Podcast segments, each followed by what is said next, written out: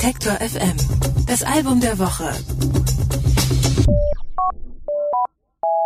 Karen O und Danger Mouse, das sind beides vielbeschäftigte Musiker. Sie ist als Frontfrau der New Yorker Art Rocker Yeah Yeah Yeahs bekannt geworden. Danger Mouse oder Brian Burton, der hat mit Künstlern wie Adele und den Black Keys und unzähligen anderen zusammengearbeitet. Jetzt haben sich die beiden zusammengetan und ein Album als Duo aufgenommen. Lux Prima heißt es. Und wie das klingt, das weiß meine Kollegin Anke Behlert. Die hat sich das Album nämlich angehört und ist jetzt bei mir im Studio. Hallo Anke. Hallo. Ja, Karen O, man kennt sie aus diesem Post-Punk-Umfeld der frühen Nullerjahre. Danger Mouse, ja, musikalisch dagegen breit aufgestellt, unter anderem mit Niles Barkley oder äh, Broken Bells unterwegs gewesen. Wie klingen die beiden jetzt zusammen? Gute Frage, denn äh, beide haben ja so viele unterschiedliche Sachen gemacht und auch Karen O hat in den letzten Jahren bei Soundtracks mitgewirkt, hatte zahlreiche Gastauftritte mit anderen Künstlern und unter anderem äh, hat sie auch bei einem Album mitgemacht, wo auch äh, Danger, also Brian Burton, mitgearbeitet hat. Das war der quasi inoffizielle Soundtrack zu der Amazon-Serie The Man in the High Castle. Resistance Radio hieß der und da haben verschiedene Künstler, also auch Kevin Morby, Sharon Van Etten und so 60s Popstücke gecovert und da war sie auch mit dabei. Ähm, die Musik auf Lux Prima geht nicht ganz in diese Richtung. Die beiden haben sich so zwischen Motown-Pop, orchestraler Eleganz und 90er Hip-Hop eingefunden. Und das kann man zum Beispiel im neunminütigen Titeltrack, also Lux Prima, ganz gut nachhören. I'm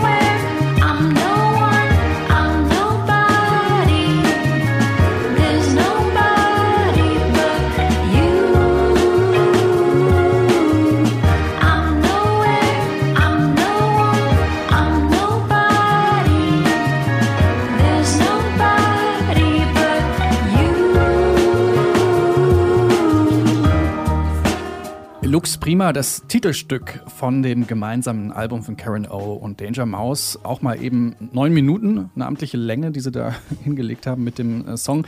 Jetzt sind ja beide schon lange im Musikgeschäft und man fragt sich vielleicht auch, warum sie erst jetzt was gemeinsam machen.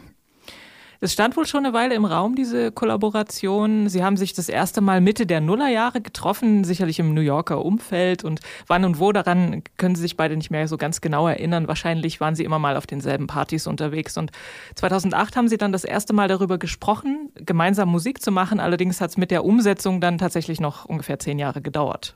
Du hast es angesprochen, Motown, Pop, Soundtrack, Hip-Hop-Einflüsse gibt es auf dem Album zu hören, also sehr vielschichtig.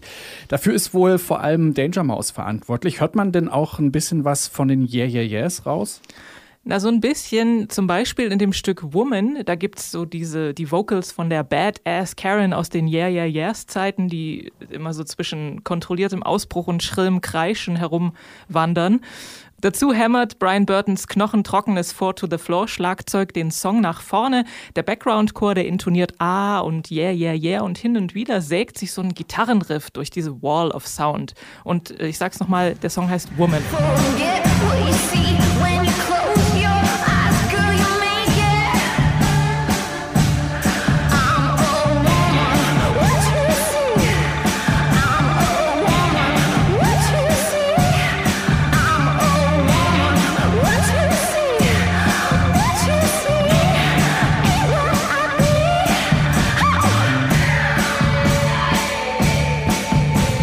So, wie lautet dein Fazit? Ist die Zusammenarbeit zwischen Karen O und Danger Mouse gelungen?